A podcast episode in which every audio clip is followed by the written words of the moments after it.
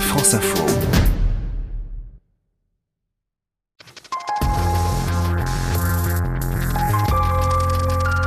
Eh oui, c'est demain, la fête de la musique Ça est, partout on en arrive, France. Edwige Coupez, euh, c'est le lancement aussi hein, des festivals d'été euh, avec Solidays hein, sur la pelouse de l'hippodrome de Longchamp à, à Paris. À cette occasion, Edwige, l'association Journée nationale de l'audition lance une grande campagne de sensibilisation avec un mot d'ordre nos oreilles, on y tient. Prenez soin de vous.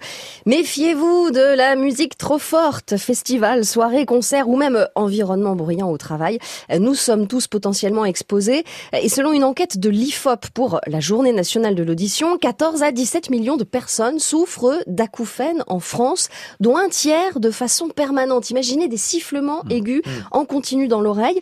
Euh, Les jeunes sont particulièrement touchés. 1 sur 2 de 18 à 24 ans et 56% des 17, des 15-17 ans. Ouais, C'est particulièrement désagréable. Alors, quels sont les risques Eh bien, une perte de l'audition en fait plus ou moins grave. Le premier signe d'alerte pour le docteur Didier Boucara, qui est ORL à l'hôpital Georges Pompidou à Paris, eh bien, c'est la sensation, vous savez, d'avoir les oreilles bouchées et de moins bien entendre. Surviennent ensuite les acouphènes et puis parfois donc des sifflements persistants, comme si les oreilles continuaient à chanter.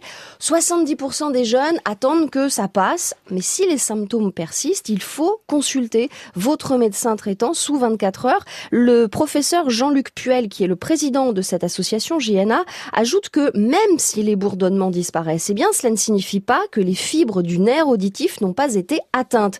Vous devrez donc passer un audiogramme, un examen des deux oreilles dans une cabine insonorisée. Mhm. On en passe souvent ici à Radio France.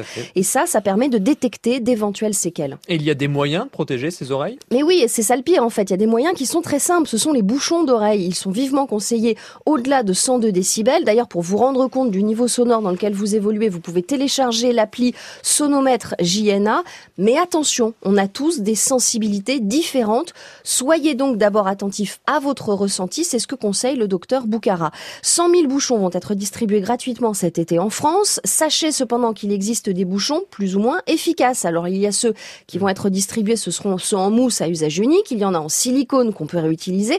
Et puis l'idéal, ce sont ceux qui ont un filtre acoustique qui permet de restituer naturellement le son. C'est ce qu'utilisent les musiciens. Pour les enfants, les casques sont plus simples à utiliser. Puis de manière générale, dans la vie courante, si vous êtes dans un environnement bruyant, prenez l'habitude de vous isoler quelques minutes. N'écoutez pas la musique trop fort. Avec votre smartphone, ne dépassez pas le niveau rouge indiqué par les fabricants. Et puis au-delà d'une heure et demie d'écoute, diminuez le volume et même faites un quart d'heure, euh, faites une pause d'un quart d'heure. C'est d'autant plus important que les conséquences d'une baisse d'audition sont nombreuses. Elles sont assez méconnues. Maux de tête, perte de concentration, irritabilité, baisse de morale, fatigue et difficulté d'endormissement. Tout ça parce qu'on entend moins bien.